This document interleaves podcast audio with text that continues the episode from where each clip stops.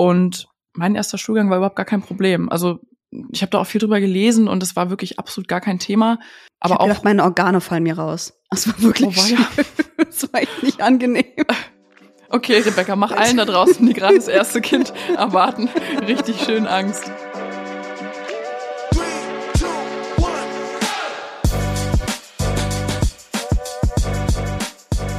Mama halblang mit Rebecca. Und Sophia.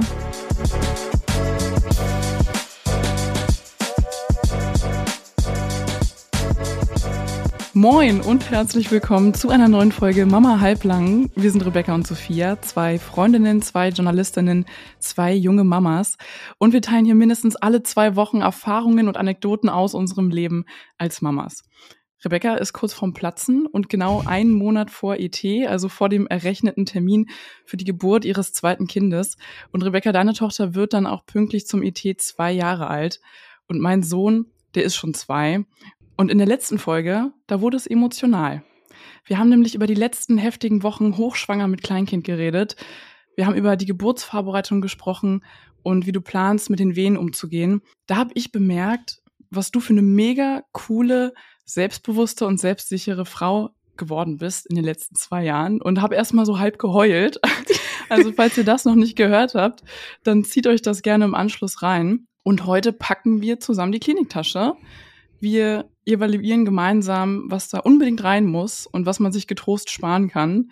Und wir blicken auch schon so ein bisschen Richtung Wochenbett vielleicht, wie das, wie ist da so die Personaldecke, wer nimmt wann welches Kind und wie richtet ihr euch gerade in der Wohnung irgendwie noch ein? Ihr seid ja da in den letzten Zügen. So, bevor ich aber zu viel spreche, Rebecca, geht die berühmte Frage an dich. Bist du Team zerquetscht oder Team Rakete? Ich bin Team Rakete. Ähm, aber so eine gemütliche Rakete. So nicht eine mit Turboantrieb gerade, sondern so eine, so eine ganz gediegene Rakete, weil der Tag echt gut war. Das, die letzte Woche war echt gut. Ähm, da wurden einige Tanks äh, bei mir aufgefüllt, weil meine Schwester zu Besuch war, ein ganz, ganz alter Freund von mir zu Besuch war, mein Vater zu Besuch war. Also so mein Bedarf an sozialen Kontakten wurde einfach ähm, ins, wurde einfach äh, befriedigt sozusagen. Und heute war die Kleine in der Kita. Ich habe ähm, mir eine ganz fette, große Liste gemacht, wo drüber steht äh, To Do vor der Geburt und konnte davon schon einiges abarbeiten. Konnte auch ein Schläfchen machen und jetzt gerade ähm, habe ich in der Küche rumgerödelt. Wir haben äh, gegessen und äh, ich habe gekocht und abgewaschen und alles. Und mein Mann hat jetzt die Kleine und ich bin von der Küche vors Mikro gestürmt und bin jetzt mega ready für diese Folge und bin froh, dass ich die Frage nochmal an dich zurückwerfen kann, damit ich nochmal kurz atmen kann. Ja, Kurzatmigkeit ist bei dir wahrscheinlich jetzt auch ein Thema und vor allem ist es ja so ultra schwül. Ne? Ich denke wirklich den ganzen Tag an dich, wenn ich so hier vor mir hinschwitze und keuche, wie es dir denn gehen muss mit der dicken Plauze und mit Kleinkind. Ist wahrscheinlich gar nicht mal so cool. Ähm. Gott sei Dank bist du mittlerweile im Mutterschutz, was ja nicht heißt, dass man irgendwie nichts zu tun hat. Ne? ja, mir geht's gut. Ich hatte noch keine Zeit, so richtig drüber nachzudenken, ob ich Team Zerquetscht oder Team Rakete bin, weil ich bin seit vier Tagen alleine mit Kleinkind gewesen, hatte heute wie jeden Montag meinen Bürotag, ähm, bin irgendwie so voll am Hasseln gewesen. Ich weiß, dass diese, da- dass dieser Adrenalin und dieser Stress irgendwann heute oder morgen von mir abfällt und dann kommt so der große Gong und ich schaff's mal tief Mhm. durchzuatmen. Also ähm, ich bin völlig im Hamsterrad, deswegen auch so ein bisschen hyped. Aber ja, ich, ich muss auf jeden Fall schauen, dass ich spätestens morgen so ein bisschen auch für mich selbst sorge, weil das ist die letzten Tage definitiv ähm, auf der Strecke geblieben. Man merkt es wirklich, wenn man alleine ist. Man macht jede Windel, man räumt jeden Teller in die Spülmaschine ein und aus. Ja. Man räumt jeden Krübel vom Boden weg. Also jeden verdammten Handgriff muss man selbst machen, weil sonst ist da niemand, der es macht. Ich habe ähm, vor ein paar Tagen habe ich einen Post ähm, zu Alleinerziehenden gesehen, ähm, die genau halt das beschreiben, die das halt logischerweise immer, vielleicht abzüglich ein paar Wochenenden oder so, äh, machen müssen und wie dann so der Tag aussieht. Und ich dachte so, Alter, mein, haben wir noch nie so richtig gesagt, aber es passt gerade irgendwie so, ne, weil, also mein Mhm. größter Respekt an alleinerziehende Eltern, in welcher Konstellation auch immer, weil holy shit, was ihr für einen Job leistet, ne? Also ich, da musste ich echt irgendwie schlucken, als ich das nochmal so Schritt für Schritt äh, gelesen habe. Das war echt heftig. Und ich meine, im Grunde, du warst jetzt vier Tage alleine, du wusstest, Mhm. es kommt nochmal jemand wieder, aber trotzdem so dieses jeden Handgriff machen und ähm, jeden Krümel wegmachen und jeden, auch jeden Wutanfall begleiten, jeden einzelnen, ohne selber nochmal einen, einen Partner zu haben, Ja. mit dem man das dann kurz so durchsprechen kann. Ja, ey, wow. Heftig einfach. Und man ist die Person, man ist auch die Person, die das Kind halt immer bringt, die es immer abholt. Das Ding ist halt, ja, also wenn man alleinerziehend ist, man muss sich ja irgendwie sein Dorf bauen, sonst sonst geht man doch völlig kaputt. Also es ist doch der sichere Weg in den Burnout, wenn man alleine ja. ein Kind versorgen muss oder vielleicht sogar zwei oder drei Kinder. Ja. Ähm, ohne Dorf, was man sich dann irgendwie drumherum baut, geht's ja gar nicht. Das Thema Dorf ist auch eine, eine Folge, die wir auf jeden Fall noch machen. Da kommt garantiert ja. was. Das ist nichts, was wir so aus der Hüfte schießen. Da wollen wir uns wirklich Gedanken machen, ein bisschen recherchieren, mit verschiedenen Leuten sprechen und euch da wirklich eine schöne Folge präsentieren. Also darauf könnt ihr euch freuen. Du hast gerade gesagt, dass du schon ganz viel am To-Do-Listen schreiben bist. Weih uns doch mal ein, was steht da so drauf und vor allem, hast du auch schon deine Kliniktasche gepackt oder ist das auch erstmal nur eine Liste, die es bis jetzt gibt? Ich habe sie noch nicht gepackt, ich habe sie gedanklich gepackt. Ich habe eine Liste gemacht mit, mit allen Sachen, die ich reinpacken möchte. Zur Kliniktasche und so kommen wir ja gleich nochmal spezifisch, deswegen ähm, sage ich jetzt erstmal kurz genau. zu einem anderen Kram was. Und zwar, was steht da drauf? Naja, so die ganzen Dokumente organisieren für Elterngeld, Kindergeld und die Geburtsurkunde, damit man die im Krankenhaus dann das einfach alles geben kann und sagt so, hier, macht. Das steht da drauf. Dann stand da heute noch drauf, das äh, Kinderzimmer meiner Tochter endlich fertig renovieren. Das habe ich auch heute geschafft. Ich konnte diesen Punkt ab, die konnte ich wegstreichen. Und dann noch so, ich habe nächste Woche noch die U7 mit, äh, mit meiner Tochter und ähm, da stehen auch noch so ein paar organisatorische Dinge mit meiner Hebamme an, damit die das Neugeborenen-Screening machen darf. Da braucht die so einen Wisch vom Kinderarzt, ähm, dass sie quasi dazu, dass sie das darf, dass sie dazu, dass das erlaubt ist. Oh Gott, jetzt was steht denn da noch drauf? Ähm, Deswegen macht man sich ja Listen, weil man sich nicht alles merken ja, ne? kann. Ich sag's dir. Aber ich habe genau halt die Liste jetzt nicht mitgenommen, sondern halt nur die ähm, mit der mit der Kliniktasche und so weiter, weil alles andere ist Gott sei Dank schon geklärt und äh, darüber reden wir ja auch heute in der Folge sehr äh, ausführlich. Wenn du an deine erste Geburt denkst, was hat dir in deiner Kreissaal Schrägstrich Kliniktasche gefehlt? Was hättest du lieber dabei gehabt? Gefehlt hat mir tatsächlich gar nichts, sondern es war eher das Gegenteil. Ähm, ah ja ich hatte viel zu viel Scheiß dabei. also. da reden wir gleich noch drüber. Ähm, ich habe mir überlegt, wie wir so diese Folge gestalten können. Und ich dachte mir, wir können das wie bei der Erstausstattungsfolge machen. Also, dass wir so nacheinander verschiedene Items durchgehen, die auch von der Community von euch vorgeschlagen wurden. Ich habe euch natürlich auch im Vorfeld wieder befragt. Was ich am besten und am lustigsten auch finde, ich habe da nach Must-Haves und nach total überflüssigen Mitbringseln gefragt. Ahne und alle Sachen, wie bitte? Ich ahne es schon, was jetzt kommt. Genau. Und alle Sachen tauchten natürlich in beiden Kategorien ja. auf. Und es gibt aber ein paar Sachen, wo ich sagen würde, die sind unverzichtbar und ich hoffe, dass es sich im Laufe des Gesprächs so ein bisschen herausbildet. Und ich würde sagen, wir können auch nochmal, um es ein bisschen einfacher zu gestalten, so ein bisschen zwischen Kreissaaltasche und Kliniktasche unterscheiden, oder? Weil, also du willst Was? ja. Ach so, ja. Also Rebecca, ich erkläre dir jetzt mal, wie das geht. ähm, also du willst ja, wenn möglich, eine ambulante Geburt machen. Das heißt ja, du Ach möchtest so. direkt ah. nach der Geburt die Fliege machen und du willst ja. wieder nach Hause fahren, so wie ich das auch gemacht habe. Ganz kurz zum Thema ambulante Geburt. Ich kann es empfehlen, wenn ihr euch damit wohl und sicher fühlt. Ihr müsst das nicht machen, weil wir das gemacht haben oder wünschen oder weil das irgendjemand bei Instagram schreibt. Ihr müsst dafür unbedingt eine Nachsorgehebamme haben. Ansonsten lassen die euch da auch gar nicht nach Hause gehen. Und Manche genießen es auch, im Krankenhaus versorgt zu werden. Das hat auch seine Vorteile, auch beim zweiten Kind. Und andere wollen aber gerne zu Hause ins Nest, dass sie ja, so wie Rebecca, wie so eine wilde Henne, wochenlang, monatelang herrichten. Und oft klappt das Stillen auch zu Hause besser, weil einem da keiner so irgendwie reinredet. Auf der anderen Seite, wenn man keine sonstige Hilfe hat, ist man dann auf die Hilfe im Krankenhaus angewiesen. Das hat immer so ein bisschen seine Vor- und Nachteile. Wenn man jetzt eine ambulante Geburt plant, so eine Krankenhaustasche sollte trotzdem mit. Ne? Also, um dir das nochmal zu Woman's Plane. Wir machen eine Kreissaaltasche, die kommt mit in den Kreissaal. Und für den Fall, dass du frühzeitig ins Krankenhaus musst und irgendwie eingeleitet wird, die dich da behalten zum Beobachten oder du halt danach da bleiben möchtest, weil sie dich beobachten wollen, weil du einfach zu erschöpft bist und sagst, boah, den äh, Stress zu Hause brauche ich jetzt eigentlich nicht, ich bleibe eine Nacht hier. Dafür brauchen wir die Krankenhaustasche. Hm. So.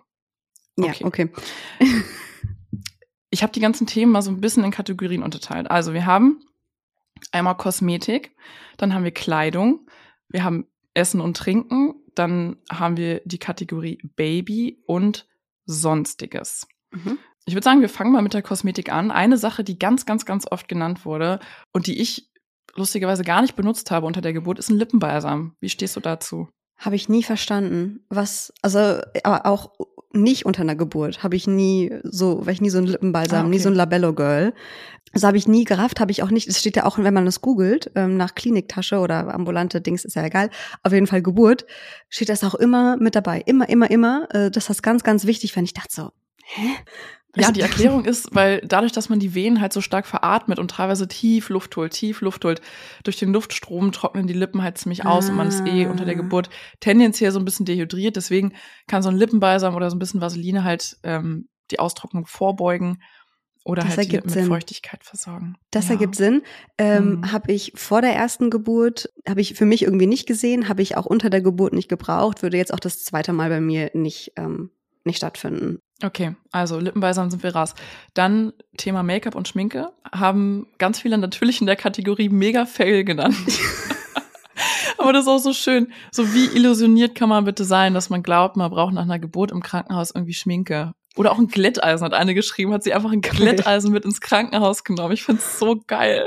Ja, vielleicht ist das auch so ein bisschen das Verschulden von Instagram, ne? Dass du halt dann ja. so voll hübsche Muttis siehst, die ähm, da irgendwie mega rausgeputzt dann im, im Wochenbett liegen.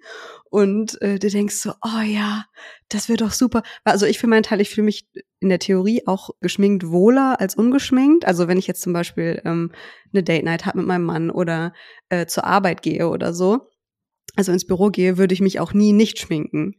Ähm, mhm. außer es geht irgendwie gar nicht anders. Aber weil ich mich so einfach wohler fühle und ich denke mal, das wird derselbe Idee, wird dieselbe Idee dahinter sein, auch zur Geburt Schminke mitzunehmen. Aber ich ähm, habe damals schon gedacht, so, nee, ich glaube nicht, dass ich irgendwie den Nerv dazu habe. Und denke mir auch rückblickend so, ey, das ist das Letzte, woran ich gedacht habe, weil meine erste Geburt ging ja an einem Mittwoch los. Da war sie Freitagnacht und Erst am Montag durfte ich wieder nach Hause und ich habe von Mittwoch bis Sonntagabend keine Dusche von innen gesehen. Und mhm. das war mehr so mein Struggle. Ich habe dann, ähm, wir mussten das eine Mal, da war ja noch Corona und so. Und deswegen durfte mein Mann nur eine Stunde da sein. Er war dann schon eine Stunde da. Und dann mussten wir die Krankenschwester vor Ort anflehen, dass er noch eine halbe Stunde bleiben darf, damit ich einmal kurz duschen gehen kann. Oh ähm,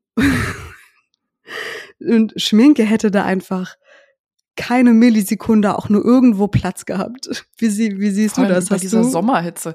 Ja, auch bei dieser Stimmt, Sommerhitze. Gott, ja. Also bei mir ist das Ding, ich schmink mich total gerne. Das war früher echt so, so ein bisschen so mein Hobby. Ähm, hat man ja auch immer so YouTube geschaut und sich da so Same. Schminktipps und sowas geholt. Einfach wirklich auch meditativ und dann immer so auf dem Boden vom Spiegel, ne? immer so auch für irgendwelche Partys fertig gemacht. Ja, da war ich immer so hingebungsvoll und ich war auch noch nie ungeschminkt im Büro. Allerdings würde ich mich nicht total schämen, wenn ich jetzt ungeschminkt ins Büro gehen würde. Also ähm, ich bin total gerne, ich fühle mich dann selbstbewusst und frisch und so. Ja. Ähm, und natürlich auch attraktiv, logischerweise machen wir uns nichts vor aber ich fühle mich ungeschminkt nicht hässlich oder unattraktiv. Ja, oder ja geht mir so. Wenn es für euch ohne Schminke nicht geht, so dann packt sie ein. Ne? Also wir sind hier einfach nur zwei Muddis, die ins Mikrofon plappern und äh, ihr könnt euch gerne Tipps abschauen. Aber ja, Schminke werdet ihr sehr wahrscheinlich nicht brauchen. Würde dann mich überraschen. Der nächste Punkt, der nächste Punkt bei Kosmetik ist eine Po-Dusche. Haben ganz, ganz viele aufgeschrieben. Glaubst du, du wirst eine Po-Dusche brauchen? Also wenn, ähm, also ich habe ja auch äh, ein, eine Liste für die ambulante Geburt und, und eine für den Fall, dass ich doch im Krankenhaus länger bin. Und dann würde ich auf jeden Fall, wenn ich länger im Krankenhaus bin, würde ich auf jeden Fall eine mitnehmen, weil ich das, das weiß ich auch noch, um das mal kurz rauszuholen, so das erste Mal mit, also das erste Mal richtig auf Toilette zu müssen nach der Geburt. Meinst du Kacker? Wenn, ja, ich okay. wollte es jetzt nicht so plakativ ins Mikrofon, aber ja, genau das. Ich habe gedacht, ich Stuhlgang. sterbe. Ich habe gedacht, ich sterbe. Oh das war das so unangenehm. Oh nein. Ähm, und nee, aber ähm, pro Dusche, ich, ich hatte auch, ich hatte jetzt keine schlimmen Verletzungen und ich weiß gar nicht mehr welchen Grades, ähm, aber die waren echt nicht, äh, waren nicht schlimm. Ich hatte auch danach keine Schmerzen, auch nachdem die PDA äh, nachgelassen hatte. Ähm, ich konnte auch normal sitzen und alles. Da gibt's ja auch viele Frauen, die das dann gar nicht können und so dieses Kissen brauchen. Und bei mir hatte ich da gar keine Probleme, aber trotzdem war das, es war ja auch super, super heiß. Es war ja Ende Juli und das wird ja jetzt genauso der Fall sein. Ähm, und es war einfach so angenehm und auch zu wissen, du blutest ja wie Sau. Das ist so unappetitlich, aber es ist halt wie es ist, ne? Das ist eine Geburt. Ja. Und ähm, du blutest wie Sau äh, nach der Geburt und dann zu wissen, okay, ich habe jetzt nicht, ähm, nicht geduscht, weil geht halt nicht. Nicht jedes Mal, wenn du auf Toilette gehst oder wenn du die Binde wechseln müsstest oder so. Aber sich dann ein bisschen frisch zu fühlen. Es war einfach, Ja. also hygienisch und vom frische Gefühl her, ist es für mich ein totales Must-Have. Ja, auch, also die Po-Dusche kommt also in die Krankenhaustasche, nicht in die. Kreissaaltasche. Ja. Die brauchen wir nicht im Kreissaal und wenn wir ambulant entbinden, auch nicht, aber in die Krankenhaustasche gehört sie für mich auch auf jeden Fall rein.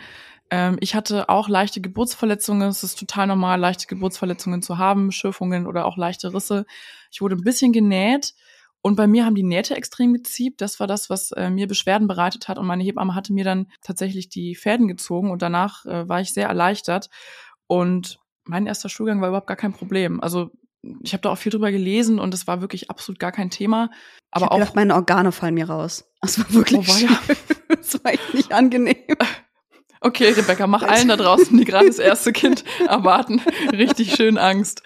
Ähm, nee, also ich hatte gar keine Probleme und selbst wenn ich mal eine Periode habe und halt Stuhlgang habe, benutze ich total gerne eine Po-Dusche. Das ist einfach angenehm und gerade im Sommer sich dann untenrum ein bisschen frisch zu machen, finde ich eine super Sache. Ja. So, eine Haargummi, es steht wahrscheinlich außer Diskussion, das, das Mehrere. auf jeden Fall in die Kreissaaltasche, mehrere, guter Punkt. Ich verliere so Dinge halt gern, ne? Oder die rutschen in irgendwelche Ritzen im Rucksack und du findest es nicht sofort oder so. Äh, Ich dachte ganz lange, ich habe mega dicke Haare, habe ich aber gar nicht. Ich habe einfach nur sau viele Haare. Also ich habe auf jeden Fall so eine richtige Löwenmähne. Und gerade im Sommer, wenn es so schwül ist, ist, ist dann sonst mein Nacken einfach eine Sauna und dann die Haare einfach kurz hochzubinden, das ist äh, Hm. unbedingt, unbedingt, unbedingt notwendig. Definitiv. Ja, oder so eine Mehrere Klammer, wenn ihr Haargummis. die gerne benutzt, die mag ich auch Oder gerne. so, und vielleicht ja. sind ganz gut so diese dicken, großen Scrunchies, ne, die am Handgelenk nicht stören oder die man sich oben reinknuddeln kann, die irgendwie auch nicht ziepen oder halt irgendwie so bequeme Haargummis. Gut, dann sowas wie ein Deo, ja, kann man irgendwie noch reinschmeißen.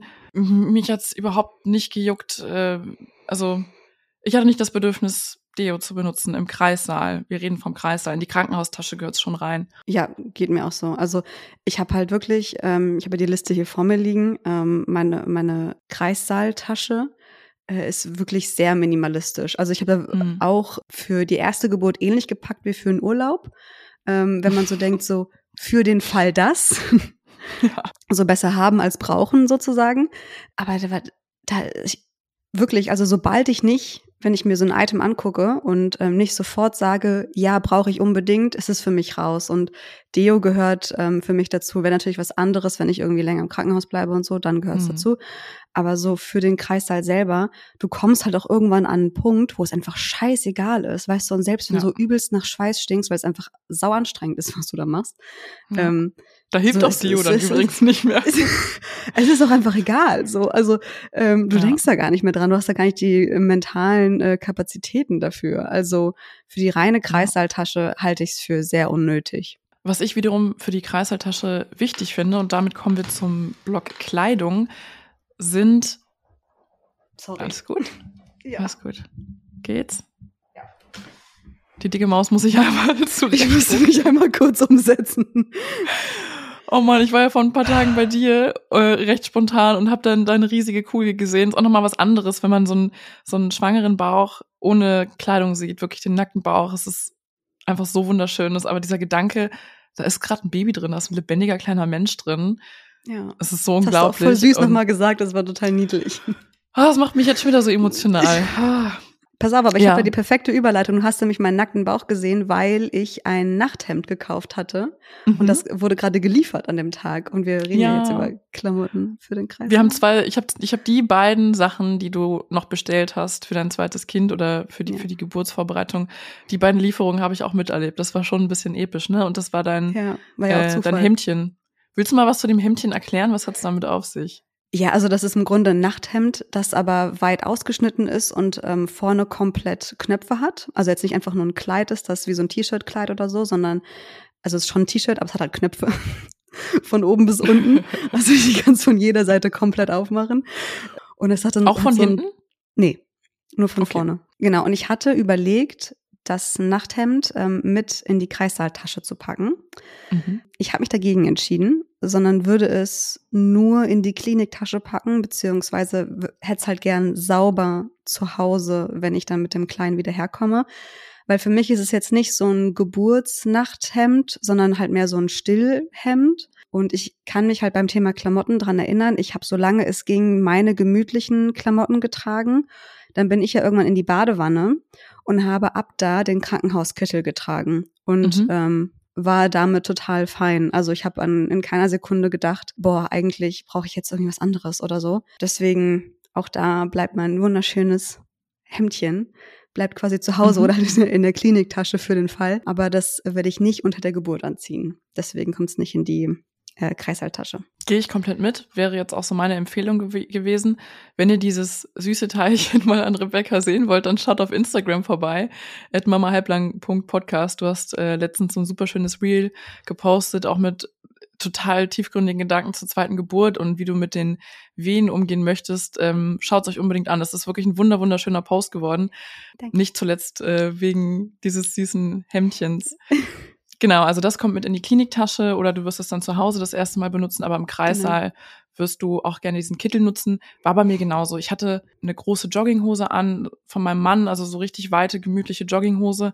Dann hatte ich eine wichtige Sache und zwar hatte ich so Adiletten. Also ich hatte Latschen, in die ich auch mit Socken oder ohne Socken gut rein konnte, mhm. weil man ist unter der Geburt auch oftmals so ein bisschen in Bewegung. Also man versucht verschiedene Positionen, man geht mal in Vier Vierfüßlerstand, dann legt man sich mal auf die Seite, dann äh, macht man mal ein paar Schritte im Kreis, dann wird vielleicht eine PDA gelegt, dann geht man in die Wanne, beziehungsweise andersrum.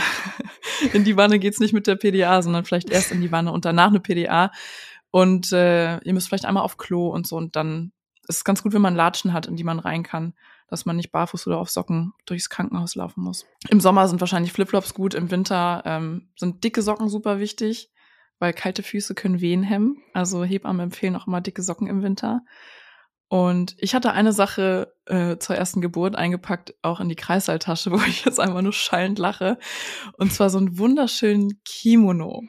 So einen ganz leichten, fließenden Kimono. Also ein Kimono ist wie so ein dünner Bademantel, so ein Morgenmantel. Und da habe ich mich auch ganz, ganz lange mit beschäftigt und ganz lange gesucht, bis ich den perfekten gefunden habe. Weil ich wollte auch ein schönes Muster, dass der irgendwie feminin ist und ähm, ich hab, wollte das richtig fühlen, dieses Thema. Und ich habe den bis heute kein einziges Mal angezogen. Oh, also weder, weder stehe ich jetzt auf und ziehe mir morgens dieses Teilchen. Ich müsste es, glaube ich, mal ins Badezimmer hängen. Vielleicht würde ich es öfter tragen. Aber nee, irgendwie, ich weiß nicht. Ich habe das Teil zu keinem Zeitpunkt gefühlt, aber manche haben geschrieben, dass sie einen Bademantel total praktisch fanden und den gerne anhatten.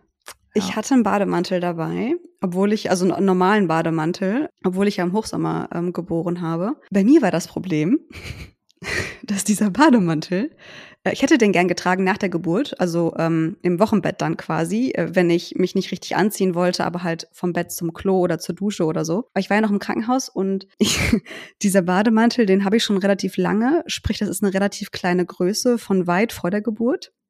Mhm. Und äh, Oh, war ja. Haben die Arme ich nicht reingepasst oder was? nicht reingepasst. Also meine Arme oh schon, aber so der Rest. Und ich, oh ich stand da so total schockiert vor diesem Bademantel. Und aber beim Bademantel ist es schon bitter, weil der ist ja, sitzt eigentlich ja. auch mal so locker. Ja, ey, oh ähm, also um das Thema noch mal kurz anzusprechen, anzu, ich habe noch mal meinen Mutterpass nachgelesen. Ich habe ja den, denselben, nur halt, ne, also die mhm. nächste Seite sozusagen. Und ich habe, ich habe das in der, in der Folge, die wir gemacht haben, habe ich das mal falsch gesagt. Ich habe keine äh, 24 Kilo oder so genau, äh, zugenommen, sondern ich, ähm, es müssten so 33 Kilo gewesen sein. Ähm. Krass. Das ist schon echt heftig. Ja, und weil ich weiß nicht ungefähr, ich weiß nicht genau, mit welchem Gewicht ich gestartet habe, aber ich, wenn ich es schätzen müsste, dann weiß ich es ungefähr und ich weiß ja auch, mit welchem Gewicht ich aufgehört habe, das weiß ich ja definitiv und so. ähm, ich überlege gerade, wie viel ich zugenommen habe. Ich glaube, du hast so 20. Ja, ich glaube, bei mir waren es so roundabout 20. Ja, und bei ich mir glaube, es ja, es waren ziemlich genau 20, ja. Bei mir werden es jetzt so 12, 13 Kilo sein in der Schwangerschaft. Also, hm. wenn ich überschlage, so die nächsten Wochen, wie meine, mein Gewichtsverlauf war. Also, und ich weiß auch, das ist jetzt irgendwie so ein Side-Topic, aber es zählt halt zu dem Bademantel irgendwie dazu. Ich weiß, dass ich ähm, nach der nach dem Wochenbett äh, mit meiner Tochter hatte ich schon irgendwie wieder zehn Kilo runter. Nicht, weil ich irgendwie Sport gemacht habe oder eine Diät gemacht habe oder so, sondern weil mein Körper einfach Wasser rausgeschmissen hat und du natürlich ja. auch Gewicht verlierst, ähm, wenn das Baby und die Plazenta und das Fruchtwasser draußen ist und so. Ähm, Mhm. und wenn das einen ähnlichen Verlauf hat, dann, ähm, was ich ganz geil finde, um ehrlich zu sein, werde ich ungefähr mein, ähm, mein normales Gewicht wieder haben nach, äh, nach dem Wochenbett. Also es ist wirklich eine komplett andere Schwangerschaft. Anyway, Außer wenn du stillst, dann kommt der Milchanschuss und dann wiegen deine Brüste jeweils ungefähr 10 Kilo. die wiegen jetzt schon gefühlt 10 Kilo. Das ist richtig unangenehm. Wird noch mal Ähm. dreimal so viel. Boah, ey. Ja. Ähm, ja, aber der Bademantel, der hat mich einfach schockiert, dass der nicht gepasst hat. Und Oh ähm, ich werde ihn dieses Mal, ich werde ihn nicht mitnehmen, weder in die äh, Kliniktasche noch in die Kreissaaltasche, weil das einfach so ein Ding ist, das ich nicht unbedingt brauche und dann nimmt es mir nur Platz weg. Nächstes Item auf der Liste sind große Unterhosen. Da kann ich erstmal so meinen Take zugeben. Habe ich nicht eingepackt und habe ich nicht gebraucht, weil es gibt die Netzunterhosen im Krankenhaus. Da kommen die sogenannten Surfbretter rein. Ja, diese XXL-Binden werden im Fachjargon dort auch Surfbretter genannt. Und ähm, ich bin damit super gelaufen. Ich wollte auch irgendwie nicht so meine eigenen Unterhosen. Also es war irgendwie, es hat super gepasst, diese Netzunterhosen und dann diese Riesenbindereien. Es hat äh, super funktioniert und die habe ich auch zu Hause auch noch weiter benutzt. Ähm, die Netzhosen. Also mir so ein paar eigene gekauft und zu Hause Ja. benutzt. Ja, lustig. Bei mir war es Ja. andersrum. Also ähm, Ja. vor der Geburt oder vor und während der Geburt. Ähm, ich bin ja mit einem Blasensprung oder Blasenriss vielmehr ins Krankenhaus. Am nächsten Tag um 6 Uhr ging ja dann die, ähm, die Wehen los und da war dann die Blase auch so richtig, richtig offen, nicht nur so ein bisschen angerissen, Mhm. sondern halt wirklich so ein klassischer Blasensprung. Und da habe ich dann auch verstanden, was es bedeutet, du verlierst das Wasser schwallartig. Mhm. Und jedes Mal, wenn ich dann wieder aufgestanden bin oder so, dann entleerte sich halt nochmal so ein Ja. Schwall Fruchtwasser. Und ich habe vor der Geburt diese Netzunterhosen mit den Binden und so, habe ich irgendwie nicht als angenehm empfunden. Da habe ich, ähm, werde ich für dieses Mal auch wieder, werde ich so fünf, sechs äh, Slips von mir mitnehmen. Binden haben die im Krankenhaus, die brauche ich dann nicht mitnehmen. Und ähm, werde dann, sollte das mit dem Blasensprung dann ähnlich laufen, ähm, würde ich halt vor der Geburt noch meine eigenen Slips tragen wollen, weil ich die einfach bequemer finde. Und für danach habe ich auch diese Netzdinger geholt, weil nochmal, du Ja. blutest wie Sau und ähm, dann macht es einfach keinen Sinn, irgendwie normale Slips zu tragen. Ja, die sind auch irgendwie luftig und die kann man halt Ja. auch einfach ausziehen und wegwerfen. Das ist irgendwie schon, schon ganz bequem. Ja. Genau. Dann wäre der nächste Block Thema Essen. Essen Mhm. und Trinken. Mhm. Ich kann mal sagen, was für mich so die Essentials waren. Für mich war absolutes Essential eine Flasche mit Strohhalm. Ähm, und ich hatte auch so eine dabei, also wo ich so selbst ähm, in jeder Position daraus trinken konnte. Das war super praktisch. Aber das haben wir auch im Krankenhaus bekommen. Also die Hebamme im Krankenhaus hat mir als allererstes eine Riesenflasche mit einem riesen Strohhalm einfach in die Hand gedrückt. Hm. Ähm, und Cool. wir wurden da halt auch mit, mit Trinken und Snacks versorgt. Auch für meinen Mann gab es ein paar Snacks, der durfte sich dann so ein Sandwich aus dem Kühlschrank holen. Das war ganz cool. Und ich habe mir so ein paar Quetschis reingedrückt. Ähm, und zu viel mehr hatte ich dann aber auch nicht so Appetit. Die Snacks waren dann eher so für meinen Mann. Und da Mhm. war es dann auch ganz gut, dass wir die dabei hatten. Also meine Essentials sind wirklich Flasche mit Strohhalm und ähm, Quetschis und Essen für den Partner. Ich habe mir noch mal bin noch mal die meine Geburt durchgegangen, habe mir überlegt, was habe ich da gegessen, was hat mein Mann gegessen. Und wir waren ja schon vor der Geburt ähm, im Krankenhaus. Ähm, wir sind ja nicht mit starken Wehen erst oder so ins Krankenhaus gekommen. Und wir wurden dann in so ein Vorwehenzimmer eingecheckt. Und ähm, die Frau bekommt dann das Essen vom Krankenhaus gestellt. Für die Begleitperson kostet das irgendwie fünf Euro am Tag oder so. Genau, mein Mann ist auch noch kurzzeitig noch mal weg und hatte noch mal Wasser geholt oder so, so richtig so 1,5 Liter Flaschen und sowas. Ähm, und ich habe noch, das weiß ich noch, ich habe äh, am Tag, als die Wehen losging, habe ich noch mittags ähm, so ein richtig ähm, deftiges, fettiges äh, Krankenhausmittagessen mir noch reingefahren, wo die Hebammen Mm. meinten, okay, du kannst halt nicht unter einer aktiven Geburt sein, wenn du so isst. So, das macht man Ja. normalerweise nicht. Ich war da aber schon, wie sich später herausstellte, bei fünf Zentimetern. ähm, Wow. Also ich, Kleine, Essen, ist Attack. Essen ist meine Stärke. Ähm, genau, aber was so Snacks angeht, die ich mitbringe, ähm, ich hoffe ja, dass es diesmal so ein bisschen anders laufen wird. Ich hoffe ja, dass ich erst ins Krankenhaus fahre, wenn ich wirklich merke, ja, okay, und jetzt fühle ich mich hier nicht mehr wohl, jetzt brauche ich irgendwie Unterstützung, jetzt brauche ich Hebammen um mich herum. Haben wir ein paar Snacks schon gekauft und zwar sind das für unter der Geburt, sind das diese Tuck Salzkekse und auch Quetschis. Und für nach der Geburt unmittelbar ist das ein Snickers. Und Geil. und was wir noch mitnehmen, ist, weil ich das, oh, das weiß ich noch, es war wie der Himmel auf Erden, als die PDA saß und mein Mann mich gefragt hatte, soll ich dir irgendwas aus dem Krankenhausautomaten holen? Was er mir mitgebracht hat, war eine eiskalte Johannisbeerschorle. Oh, Und ich geil, das so ist gut. gefeiert. Ich fand das so geil. Ja. Also diese, diese äh, säuerliche Süße mit Kohlensäure, das war einfach so, Und es muss eiskalt sein, ne? super. Das ist oh, mega gut. so. Und, äh, da werden wir noch äh, eine Flasche mitnehmen und halt gucken, dass wir die da irgendwo unterbringen, damit die kalt ist. Und genau, das sind so die Sachen, die wir ähm, an Snacks mitnehmen. Und für meinen Mann haben wir, glaube ich, Proteinriegel eingepackt und so eine riesige Wasserflasche haben wir auch. Wir haben mal zusammen so eine Sport-Challenge gemacht und davon haben wir beide noch ähm, so richtige Bottiche, so ein Tank, wo so dreieinhalb Liter reinpassen. Und die nehmen wir noch mit. Das klingt auf jeden Fall gut. Bei den Tuckkeksen, da musste ich gerade ein bisschen mein Gesicht verziehen, weil wenn ich an meine Geburt zurückdenke, das letzte, was ich da runtergekriegt hätte, wäre etwas trockenes, krümeliges gewesen. Mhm. Also mein Bedürfnis war da eher nach weich, kann ich weglutschen, wegnuckeln, geht gut runter. Ähm, und so trocken und krümelig, da hätte ich im Traum nicht dran gedacht. Aber auch da ist es total unterschiedlich, ne? Also es kann Ja. sein, dass ihr halt Bock auf eine Tüte Chips habt.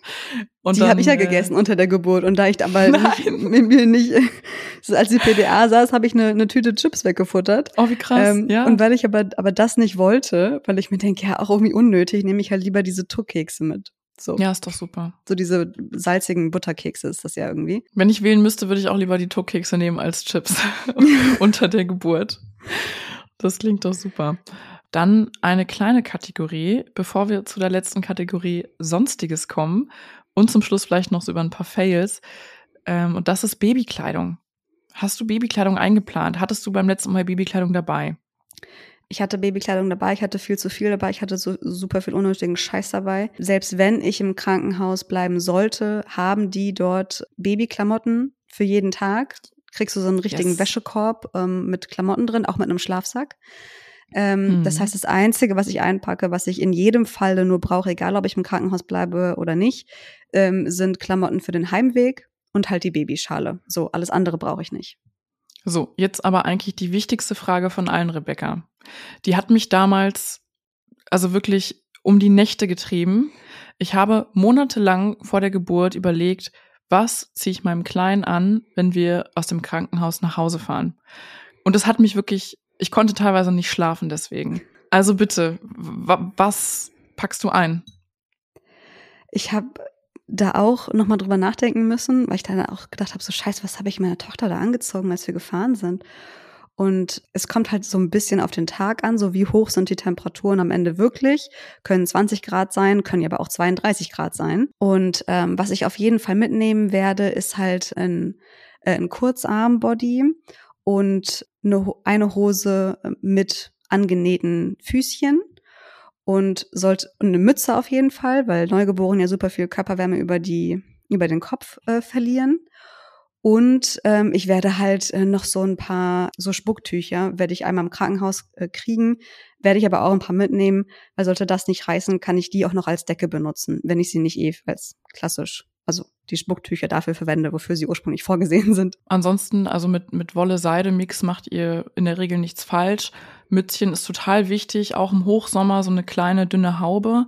Ja. Wir haben im Krankenhaus sogar eine Mütze geschenkt bekommen. Wir durften uns unter der Geburt dann eine aussuchen. Ich glaube, die Hebamme hat auch den Zeitpunkt ganz clever gewählt, so als kleine Motivation, so hey, hier sucht euch schon mal ein Mützchen aus. Das macht es nochmal so ein bisschen konkreter, dass da gleich so ein Wesen auf die Welt kommt.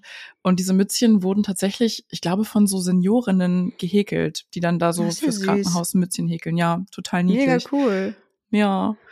Und ähm, ihr müsst euch halt überlegen, das Baby kommt aus 37 Grad warmem Wasser, ne? Also jede Lufttemperatur unter 37 Grad empfindet das Baby dann wahrscheinlich als eher frisch. Von daher ist vielleicht sogar ähm, noch ein kleiner, so ein dünner Pulli oder sowas ähm, ganz gut. Ich würde, glaube ich, lieber eher zu warm einpacken und die Hebammen, die können dann auch entscheiden. Also die Hebammen ziehen ja das Kind mit euch dann auch zusammen an und schauen, Ja. dass das richtig gekleidet ist für den Heimweg. Ja. Äh, da seid ihr nicht auf euch allein gestellt. Dann habe ich hier noch die Kategorie Sonstiges und da steht allerlei Zeug drauf. Ich kann es ja mal einfach so vorlesen und du kannst mir dann danach sagen, was denn davon auf deiner Liste ist oder ob du das noch ergänzen möchtest. Das sind Mhm. alles Sachen, die ihr genannt habt, die für euch unverzichtbar waren bei eurem Krankenhausaufenthalt. Und das sind Kopfhörer oder Musikbox, ein langes Handyladekabel. Hast du ein langes Handyladekabel? Ja, ich habe eins. Hatte ich es dabei das letzte Mal? Ich glaube ja. Ja, also doch, Ladekabel und Kopfhörer würde ich mitnehmen, ja, klar. Genau, am besten langes Kabel, man weiß nie im Krankenhaus, wo die Steckdose ist und ob das Bett direkt davor positioniert ist. Dann stehen hier noch drauf Stilleinlagen. Ich glaube, die werden auch vom Krankenhaus äh, ausgegeben, wenn man sie braucht. Natürlich Mutterpass und Krankenkassenkarte ist eigentlich das Allerwichtigste, hätten wir eigentlich als Punkt eins nennen müssen. Dann steht hier noch Stillkissen. Hatte ich nicht dabei. Gibt's im Krankenhaus. Würde ich für eine ambulante Geburt auch nicht mitnehmen. Hatte ich, äh, brauchst du, brauchst du im Grunde auch für einen Krankenhausaufenthalt nicht, weil die meisten Richtig. Krankenhäuser eigene Stillkissen haben. Ich Ja. wollte es damals mit einpacken und würde es auch wieder mit einpacken, wenn ich länger im Krankenhaus bleiben müsste, weil du dann einfach mit deinem Kissen üben kannst. Du kannst mit deinem Kissen, mit der Form und der Fluffigkeit, die dieses Kissen hat, kannst du dann irgendwie schon mit den Hebammen oder Krankenschwestern da üben mit dem Stillen und dann hast du halt wirklich genau dieses Kissen eins zu eins auch in deiner Situation zu Hause. Und das Stillkissen lasst ihr bitte im Kofferraum. Das schleppt ihr nicht mit in den Kreissaal, weil da werdet ihr es höchstwahrscheinlich nicht brauchen. Im schlimmsten Fall kann euer Partner noch mal runter ins Auto rennen und das holen, falls sie nichts haben. Dann steht hier noch Fotokamera. Es gibt Leute, die nehmen eine Spiegelreflexkamera oder auch gleich eine Fotografin mit in den Kreissaal. Finde ich mega cool. Ich glaube, beim nächsten Mal würde ich mir wünschen, dass mein Mann ähm, ein paar mehr Fotos macht. Während oder nach der Geburt? Während der Geburt, unter der Echt? Geburt.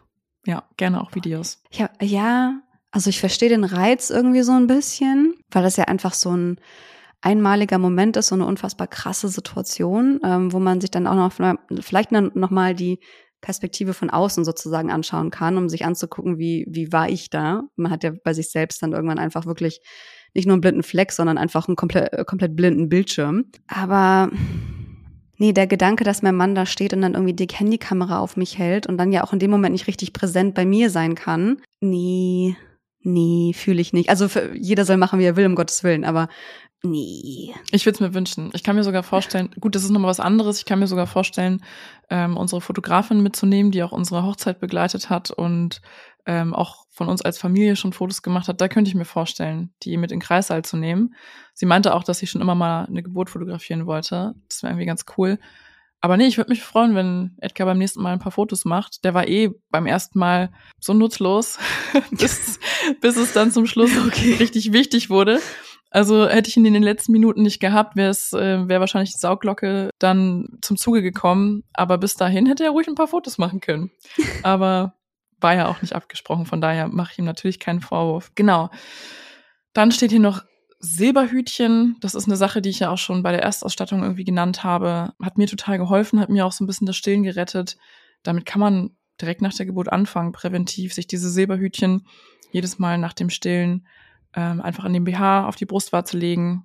Und so wird dann die Reibung verhindert zwischen halt BH und Brustwarze. Und dann sammelt sich da immer so ein bisschen Milch drin in diesem Silberhütchen, vermischt sich mit Silberion. Und das geht dann nach dem Prinzip der feuchten Wundheilung. Meine sind noch bei Pia. Pia, ich weiß genau, du hörst mir zu. Schick die mir doch einfach mal, du brauchst sie nicht mehr. So, dann noch eine letzte Sache und das ist ein Nachtlicht. Habe ich von ganz vielen gelesen, dass die so ein kleines Stilllicht hatten, so eine kleine batteriebetriebene Klemmleuchte. Weiß ich nicht, würde ich mir auch nicht extra anschaffen. Nee, also wir haben so ein Nachtlicht für, also damals, als meine Tochter kleines Baby war und ich nur so ein bisschen Licht haben wollte, wenn sie da eine Flasche gekriegt hat und so. Mhm. Aber im Krankenhaus hätte ich es auch nicht gebraucht. Also unter der, unter der Geburt schon gar nicht und ähm, auch danach nicht, weil da war das Krankenhaus ähm, gut genug ausgestattet, dass es verschiedene Lichtoptionen tatsächlich gab in den Zimmern. Ähm, und es war, nö, brauche ich nicht. Super. Wir hatten bei uns zu Hause, ähm, ich habe so Smart LED-Leuchten bei uns in den äh, Lampen montiert und ich habe dann äh, meine Nachttischlampe immer auf ein ganz, ganz dunkelrotes Licht eingestellt. Und wenn ich das nachts angemacht habe, ist mein Mann davon nicht wach geworden ähm, und der Kleine auch nicht, falls ich irgendwie was, weiß ich nicht, da irgendwas rumrödeln musste, aufstehen musste, auf Toilette gehen musste. Das war eigentlich auch ganz praktisch. Ja, nur damit ihr es mal gehört habt. Hast du denn noch andere Sachen auf der Liste, die jetzt gar nicht genannt wurden, die wir uns nochmal anschauen müssen? Nö, für die Kliniktasche und oder Kreißsaaltasche? Nö. Du hast mir erzählt, dass ähm, du dir vorstellen kannst, unter der zweiten Geburt jetzt auch Musik zu hören, dich ein bisschen abzuschirmen. Ähm, du willst bestimmte Kopfhörer mitnehmen. Vielleicht magst du darüber noch ein bisschen was erzählen, was du da so geplant hast, weil ich finde das echt total schön. Ja, ich habe, ähm, also ich habe so, das ist keine Werbung, sondern ähm, einfach meine absoluten Lieblingskopfhörer sind die Noise Cancelling äh, Kopfhörer von Bose, die Over-Ear Dinger. Ich habe die auch schon einmal nachgekauft, nachdem sie nach jahrelanger Benutzung kaputt gegangen sind und ähm, ich sie aber so sehr liebe, dass ich sie ein zweites Mal gekauft habe. Die habe ich, weil die wirklich super bequem sitzen und mich wirklich äh, komplett abschirmen von meiner Außenwelt. Und dann habe ich mir zwei Playlists erstellt für die Geburt. Ich weiß ja nicht, in welcher Stimmung ich wann sein werde und ich habe deswegen zwei Playlists gemacht. Einmal mehr für so eine Art besinnliche Stimmung, sag ich mal. Also wenn ich noch so viel Kraft und Energie habe, dass ich so in mir versinken kann, habe ich eine Playlist, die mich dahin in diesen mentalen Zustand sozusagen trägt. Und dann ähm, für den Anfang habe ich so eine Art Motivationsplaylist, wie wenn ich ja jetzt Sport machen würde oder so und mich zu einer körperlichen Leistung, nichts anderes ist es ja, irgendwie motivieren möchte oder antreiben möchte, weil ich, bis ich bei so sieben Zentimetern war, weiß nicht, ob ihr das noch wisst, aus dem äh, Geburtsbericht von der Folge, die wir, also einer der ersten, die wir gemacht haben. Ich bin gelaufen, gelaufen, gelaufen über das ganze Krankenhaus. Gelände habe ich da einen Marathon hingelegt, weil mir die Bewegung total bei der Wehentätigkeit geholfen hat. Also zum einen hat sie die Wehen sehr regelmäßig werden lassen und zum anderen bin ich halt dadurch sehr schnell und also sehr effektiv sehr weit gekommen. Und ähm, da so ein bisschen musikalische Unterstützung zu haben, stelle ich mir eigentlich ganz schön vor. Und dann haben wir schon beim letzten Mal festgestellt, dass ähm, ich ja auf jeden Fall für so ein bisschen Dunkelheit oder schummriges Licht sorgen möchte, wenn ich dann so zu den kritischen Wehen sozusagen komme. Und das in Kombination mit so ähm, ein paar Musikstücken, die ich mir rausgesucht habe, die mich halt dann, wie gesagt, in so eine besinnliche Stimmung sozusagen äh, bringen sollen, stelle ich mir in der Theorie sehr, sehr hilfreich vor. Ob es am Ende zum Einsatz kommt, weiß ich nicht. Ob ich dann äh, sage, nee, das ist mir jetzt total, also viel zu überstimulierend und das kann ich jetzt nicht und bitte bleib mir weg mit diesen Kopfhörern, kann natürlich sein. Aber für den Fall das äh, tut es ja keinem weh, das dabei zu haben und kann mir das so für mich, für den Typ, den ich, der, der ich bin, kann ich mir das total gut vorstellen, dass mir das auf jeden Fall hilft, mich auf mich und meine Atmung zu konzentrieren und nicht auf die Wehe und den Schmerz. Ja, super schön, Rebecca. Ähm, ich kann mir das richtig vorstellen. Ich wäre gerne dabei. und ähm, wo du davon erzählst, kriege ich auch mega Lust äh, auf eine zweite Geburt. Unmittelbar nach der Geburt geht ja das Wochenbett los. Das Wochenbett geht nicht los, wenn ihr zu Hause seid und im Bett liegt und sagt, so, jetzt geht das Wochenbett los, sondern das Wochenbett geht unmittelbar nach der Geburt los. Ich habe euch gefragt, euch mehrfach Mamas bei Instagram, was eure absoluten Must-Haves sind fürs zweite Wochenbett. Und die drei Dinge, die am meisten genannt wurden, war eine gute Trage, damit man das Neugeborene dann, äh, wenn man soweit ist, in die Trage nehmen kann. Natürlich nicht einen Tag nach der Geburt, sondern ähm, nach ein paar Tagen, wenn man so ein bisschen mobiler wieder wird. Der zweite Punkt ist vorgekochtes Essen und der dritte Punkt ist eine gute Personaldecke. Und Rebecca, wir haben es in der letzten Folge schon so ein bisschen angeschnitten. Ähm, wir machen selbstverständlich nochmal eine Folge übers Wochenbett, wenn es dann auch soweit ist und du uns wirklich die Insights geben kannst, ja. live aus dem Wochenbett, wie es ist. Aber vielleicht eine kleine Vorschau. Was habt ihr konkret geplant? Ähm, wer bringt wen wo ins Bett? Und wer kümmert sich tagsüber um wen? Also es kommt so ein bisschen drauf an, wie es losgegangen ist. Ähm, wir haben ja das letzte Mal schon mal angesprochen, was passiert, wenn der, wenn der Gute sich vor ET überlegt zu kommen. Das haben wir jetzt final geklärt. Ähm, das heißt, ich fange mal ganz kurz so an, um den Bogen am Ende zu bekommen. Ähm, also wir machen es jetzt so. ET ist an einem Sonntag. Meine Mutter ist an dem ab dem Freitag davor da ähm, und dann auch ähm, für mehrere Wochen. Das heißt, das ist schon mal fürs Wochenbett wichtig. Sollte er vor ähm, ET kommen, dann klingeln wir dich aus dem Bett oder aus dem Büro, je nachdem, wo du, oder aus der Bettroutine, keine Ahnung, je nachdem, wo du gerade so bist. Ähm, genau, wir haben mein Handy so eingestellt, dass es klingelt. Also genau. wenn du mich anrufst oder auch dein Mann mich anruft, dann klingelt mein Handy immer auf laut, egal wo ich gerade bin und auch nachts um drei.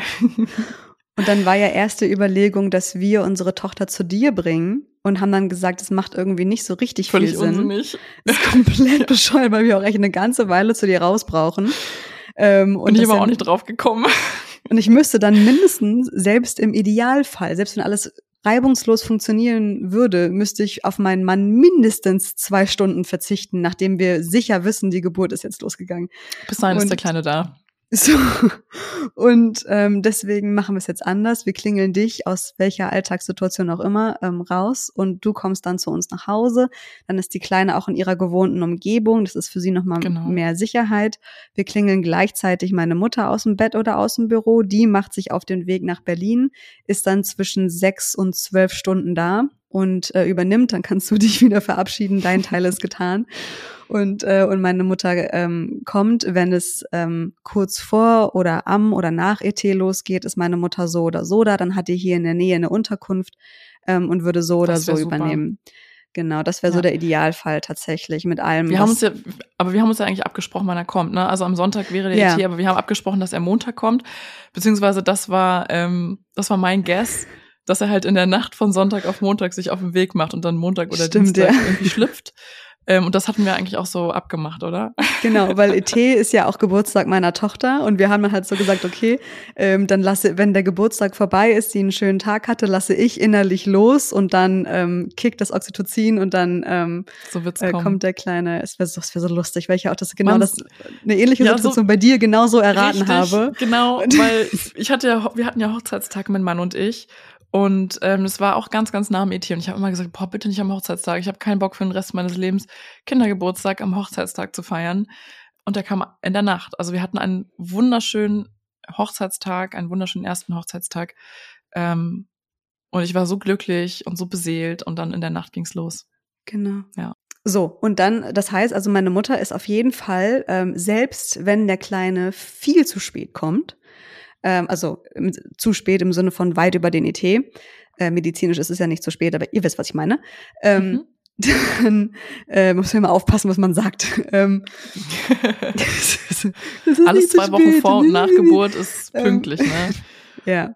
Aber ja. Genau, selbst wenn er irgendwie zehn Tage oder so ähm, später kommt, ähm, dann wäre meine Mutter mindestens noch für anderthalb Wochen da. Ansonsten wäre sie halt ja so zwei bis drei Wochen nach Geburt da. Und ähm, das heißt, wir sind dann drei Erwachsene und äh, zwei Kinder. Mein Mann nimmt sich ab dem Moment, wo wir sicher sagen können, das ist ja auch so ein Fehler, den wir bei der letzten Geburt gemacht haben, wo wir ähm, viel zu schnell geschossen haben. Äh, ab dem Moment, wo wir sicher sagen können, jetzt geht die Geburt los, jetzt kommt er, nimmt er sich äh, fast seinen kompletten Jahresurlaub. Das sind dann irgendwie so vier Wochen oder so. Das heißt, er erst vier Wochen da äh, zu Hause komplett und meine Mutter ist mindestens zwei Wochen vom Wochenbett da. Und genau, Essen vorkochen machen wir auch wieder. Haben wir das letzte Mal auch gemacht, hat super funktioniert, war einfach echt äh, ein Segen. Ansonsten kann man hier in der Berliner Innenstadt ja auch immer gut bestellen, wenn man absolut gar keine Idee mehr hat. Und genau, das heißt, ähm, dadurch, dass noch zwei andere Erwachsene hier rumspringen, ist auch mindestens immer einer da, der mir mal eben kurz irgendwie noch ein Wasser bringen kann oder einen kurzen Snack oder mal kurz sagen kann, ja komm, ich wechsle dem Kleinen die Windel, während der andere Erwachsene mit der Kleinen äh, auf den Spielplatz geht oder so. Und ähm, genau, und es ist auch, glaube ich, super, weil mein Mann dann auch hoffentlich ähm, oder ganz bestimmt die Chance haben wird, ähm, nicht nur einfach für die Große zuständig zu sein, sondern auch zu dem Kleinen schon eine Beziehung aufzubauen und so. Deswegen ist das echt super. Also meine Mutter ist da so Dreh- und Angelpunkt in der ganzen Geschichte, weil sie eben an jeder Stelle so ganz, ganz viel ermöglichen kann, ähm, was nicht mhm. ginge, wenn wir nur zwei Erwachsene wären. Ja, das wird so ein mega schönes Nest und ich glaube, ihr habt ähm, alles richtig damit gemacht, deine Mutter damit ins Boot zu holen, damit eben, wie du schon sagtest, äh, dein Mann auch die das Bonding machen kann mit dem Kleinen ja. und ähm, also das bedeutet, um meine Fragen vielleicht so ein bisschen kurz und knapp zu beantworten, tagsüber du kümmerst dich um den Kleinen, den Kleinen. das neugeborene Baby logischerweise. Genau. Ähm, du möchtest gerne stillen. Ja. Um dich wird sich auch gekümmert. Deine Hebamme kümmert sich um dich. Die wird nach der Geburt wahrscheinlich jeden Tag erstmal kommen, dann alle mhm. zwei Tage und das so ein bisschen ausschleichen. Deine Mama und dein Mann kümmern sich um eure Tochter, die dann zwei Jahre alt ist, um dich, ums Baby. Ja. Also alle sorgen füreinander und äh, du bist dann die Königin im Wochenbett, die von allen umsorgt wird und du musst hoffentlich gar keinen Finger krumm machen. So stelle ich mir und das hast vor. Ähm, wahrscheinlich mental auch genug zu tun, weil du logischerweise das Gefühl haben wirst, dann wahrscheinlich deiner Tochter auch hier und da nicht gerecht werden zu können und so. Und ich denke mal, die emotionale äh, Verarbeitung von allem wird auch vermutlich viel anstrengender als genug, ja. Essen kochen oder irgendwie sowas. Ja. Genau. Ja, dann ist auch jemand da, wo ich dann immer sagen kann, ich würde jetzt gerne mal wieder duschen gehen, ich würde mir gerne kurz Ja. die Zähne putzen. Ähm, so die, das weiß ich noch, wie, was das für ein Kampf war, so die hygienischen Grundbedürfnisse, die man so hat, äh, zu stillen. Gerade so das Zähneputzen, ich hasse das. Länger als eine halbe Stunde wach zu sein und ungeputzte Zähne zu haben, ich finde das irgendwie, weiß ich nicht, das triggert mich extrem. Und das klingt jetzt irgendwie so total banal, als wäre das überhaupt nicht wichtig, aber das hat, hat mich in richtige Krisen gestürzt, wenn ich mir die Zähne nicht putzen konnte mit Neugeborenem. Und Mhm. ähm, sowas. Also ja, ich bin dann einfach froh, dass noch ein anderer Erwachsener da ist und nicht auf jeden Erwachsenen ein Kind kommt, sondern sich das alles so ein bisschen verteilen kann. Das ist mir auf jeden Fall ähm, super, super wichtig. Das war aber auch, ähm, man sagt ja immer, oder ist heutzutage immer so eine krasse ähm, Diskussion auch, dass man Leute ähm, so ein bisschen ja bremst, wenn die sagen, oh, wir wollen das Baby sehen, wir wollen das Baby sehen, wir wollen das Baby sehen. Ähm, und wir haben das auch gemacht. Wir sind da relativ rigoros vorgegangen und haben Leute ausgeladen. Und ich habe dann aber nach einer Weile gemerkt, ich möchte aber meine Mutter jetzt hier haben. So, ich, ich möchte, dass sie da ist. Ich, ich brauche Hilfe. Ich kann das nicht alleine. Und deswegen bin ich vielleicht gar nicht auf die Idee gekommen, sie nicht zu fragen dieses Mal. Rebecca, ich glaube, wir haben hier ausgiebig alles besprochen. Ähm, war das jetzt eigentlich die letzte Folge zur Schwangerschaft oder äh, wollen wir da thematisch noch irgendwas machen? Kommt da irgendwas noch? Eigentlich nicht, ne? Ich wüsste nicht. Also Das wenn, jetzt. wenn Ja. ich bin ja jetzt in der 37. Woche, die nächste reguläre Folge wäre, wenn ich in der 39. doch in der 39. Woche bin, wird ein bisschen knapp mit einem mit noch einem Schwangerschaftsupdate. Also ich glaube, das nächste Mal, dass ihr explizit was zu Schwangerschaft, Geburt etc. hört, ist, wenn der kleine Mann schon schon da ist und alles weitere wird sich spontan finden. Dann auf jeden Fall an dieser Stelle einmal Dankeschön an dich, dass du uns mitgenommen hast hier auf dieser Reise im Podcast durch deine Schwangerschaft. Das ist irgendwie krass, dass das jetzt, dass dieser Blog jetzt auch zu Ende geht. Ähm, Der hat irgendwie gefühlt gerade erst ne? angefangen. Die, Ja. die Zeit fliegt wirklich so wahnsinnig. Und bevor ich hier noch zu sentimental werde und bevor ich euch verabschiede, kommen aber noch drei Fragen an dich, Rebecca. Als hättest du nicht heute schon genug gestellt bekommen, aber ähm, das darf natürlich nicht fehlen. Also bist du bereit für die Rausschmeißer-Fragenrunde? Ich bin bereit. Die erste Frage. Was wäre anders, wenn wir uns nie kennengelernt hätten, wir beide? Boah, ich wäre sehr viel einsamer in Berlin. Ich glaube, ich würde sehr viel mehr strugglen mit der Stadt hier. Also ich habe, ähm, also da, diese kurze Pause habe ich jetzt nicht geschnitten oder so, sondern das, meine Antwort kam gerade wirklich wie aus der Pistole geschossen. Ähm, weil ich, ich wäre, hätte ich meinen Mann nicht kennengelernt, wäre ich niemals nach Berlin gezogen. Es wäre wär nie eine Stadt gewesen, für die ich mich entschieden hätte. Sag ich ganz ehrlich, weil ich den Charakter der Stadt eigentlich nicht so mag und ich auch immer noch so ein bisschen fremdel und so meine Probleme habe. Und ich wäre einfach sehr viel, ja, ich wäre einfach sehr viel einsamer. Also ist ja jetzt nicht so, als würden wir uns jede Woche persönlich sehen, aber wir schreiben ja eigentlich jeden Tag mit wenigen Pausen dazwischen. Und wenn es nur mal ein kurzes Einchecken beieinander ist, so ich habe meine Tochter heute Morgen zur Kita gefahren, habe währenddessen Nachrichten von ihr gekriegt, nach so, ach ja, Sophia ist auch da, sehr gut. Ja. Und ähm, so, ich, ich wäre einfach wahnsinnig einsam. Somit, also nicht nur als ich als Frau, als erwachsene Person, sondern halt auch als Mutter, weil keine andere Mutter, die ich kenne, auch nur ansatzweise an dich als Mama-Freundin rankommt. So, da haben wir letztens auch schon mal Oh. drüber gesprochen. So. Ja. Und ja, ich ganz genau weiß, ich kann dir jeden Scheiß erzählen und egal wie schlecht ich mich an dem Tag als Mutter gefühlt habe, dass du nie auf mich eindreschen würdest oder so. Und Berlin wäre einfach noch ein Stückchen grauer ohne dich. Ja. Ja, geht mir genauso. Ich komme zwar aus Berlin, ich bin da verwurzelt. Ich habe auch ein soziales Umfeld in, in Berlin, aber ähm, ja, das mit dir ist wirklich was ganz Besonderes. Und ich, also ich, Möchtest du mich Kannst mit heiraten? niemandem- Sophia? das klingt wie gefühlt sind wir auch schon verheiratet. Und wenn Ja. ich ein paar Tage nichts von dir höre, dann habe ich auch schon Sehnsucht. Und dann, dann, wir müssen uns dann auch erst immer jeweils jeder drei, zehn Minuten Sprachnachrichten schicken, um irgendwie von den letzten Tagen zu erzählen, Ja. weil unsere Leben auch so ultra dicht sind. Also es passiert in kurzer Zeit, passiert so ultra viel, über das wir uns unbedingt austauschen müssen. Und Ja. äh, ja wir sind auf so vielen Ebenen miteinander irgendwie verbunden. Ne? Unsere Ehemänner sind sich so ähnlich. Irgendwie, wir sind in der gleichen Branche tätig. Und ja, äh, ja Unsere Kids vom Alter sehr nah beieinander.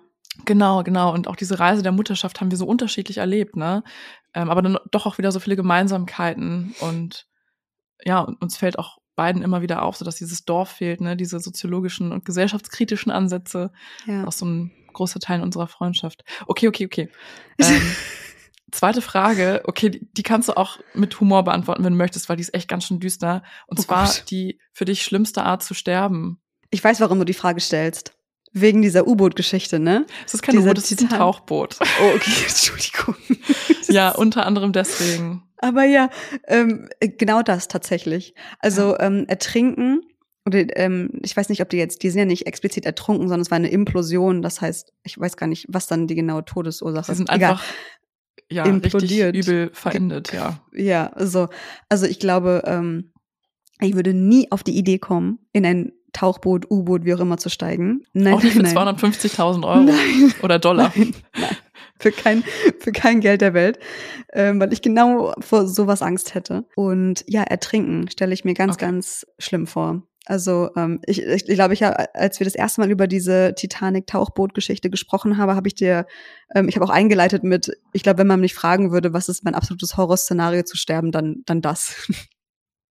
Weil da dachte man ja noch, dass die halt einfach nur aus dem Boot nicht rauskommen und irgendwo rumschippern, entweder im oder auf dem Meer, sie einfach nicht gefunden werden und denen nach und nach der Sauerstoffgehalt ausgeht. Und dazu sitzt, nee, Mann, also nein. Ja, ich habe tatsächlich auch ich habe eine, eine komische Phobie und äh, das nennt sich Submechanophobia. Ja, das ist wirklich eine Phobie. Und das ist die Angst vor menschengemachten Dingen unter Wasser. Klingt jetzt erstmal ein bisschen Fühl weird, ich. aber ich habe das wirklich, seit ich ein Kind bin, ähm, dass ich auch früher in so einem Pool oder im, im Schwimmbad oder irgendwie sowas wirklich panische Angst vor so Abflüssen oder sowas hatte okay. und auch vor der Leiter an sich. Bei Bojen zum Beispiel, die Ketten, die unten ins Wasser reingehen, auch wenn die so leicht verrostet sind und so absoluter Horror. Schiffsschrauben, also Boote über Wasser geht voll klar. Aber alles, was sich unter Wasser abspielt und irgendwie menschengemacht ist und so ein bisschen verrostet oder auch sehr, sehr groß, finde ich absolute Horror. Ich würde nie im Leben an einen Schiffswrack tauchen. Nee. Halt Never ever. Deswegen Tauchen generell ist für mich schon mit. so ein bisschen Red Flag, muss ich sagen. Also ich kann's, ich ertrage es nicht, wenn ich den Boden nicht mehr sehe. Also Pool und ja. alles oder ähm, weiß ich nicht, Korallenriffe wird wahrscheinlich auch noch gehen ja, oder halt der Strand so weit, bis ich den, ja genau, cool, ähm, ja der Strand so weit, bis ich den Boden noch sehen kann, ja. ist voll okay. Aber sobald ich den Boden nicht mehr sehe und mir vorstelle, was da alles unter mir langschwimmt und mich anknabbern könnte, boah, nee, da zieht sich jetzt schon wieder die, Es gibt ja auch diese Angst vor unendlichen Weiten. Stell dir mal vor, es gibt Menschen, die fahren mit dem Boot raus, die sehen in alle Richtungen, in die sie gucken, sehen sie kein Land, sondern nur Wasser. Und dann stürzen die sich da rückwärts ins Wasser und tauchen einfach tief durch die. Also, Alter ich raff's nicht, ja. Also, falls nee. ihr einen Tauchschein habt oder schon mal getaucht seid oder so eine verrückte Aktion schon mal gemacht habt, wir reden nicht von irgendwie Korallenschnorcheln, sondern von diesem komischen auf hoher See rumtauchen, dann schreibt uns mal bei Instagram und erzählt uns mal bitte, warum man das macht. Also, I don't get it. Da, einfach nein. Punkt. Einfach nein. einfach so. Nein. Die letzte Frage ist auch noch ein bisschen technischer. Was denkst du, welche Rolle Glück bei der Karriere spielt?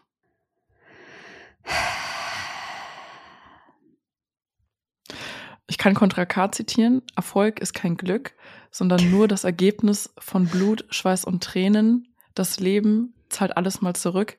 Es kommt nur darauf an, was du bist, Schatten oder Licht. Okay, ich dachte, du haust dir jetzt nur so einen Satz raus, droppst erstmal so, ein, so eine komplette Strophe. Boah, ja, also man sagt ja immer so schön, man kann sich sein Glück erarbeiten, ne? dass man ähm, dann dafür sorgt, dass man in bestimmte Situationen kommt, wo man dann zufällig jemanden trifft, der einen zufällig weiterbringt, weil genau dieser Kontakt, genau das ist, was man gesucht hat. Kommt, glaube ich, so ein bisschen drauf an, wie man Glück definiert. Ne? Also ist Glück wirklich einfach nur ein Zufall, der dir ähm, in die Karten spielt? Oder versuchst du mir gerade echt Gegenfragen zu stellen, anstatt meine Frage zu beantworten. Ich find's voll schwierig. Ansonsten, ich kann mal auch so sagen, was ich dazu denke. Also dein Ansatz natürlich vielleicht auch bisschen eurozentristisch. Natürlich spielt Glück bei der Karriere eine Rolle. Also wenn man einfach in einem superarmen Land äh, geboren wird, wo es einfach wenig Chancen gibt für gute Bildung und was weiß ich, ja, da ist mit Karriere okay. eh nicht viel los.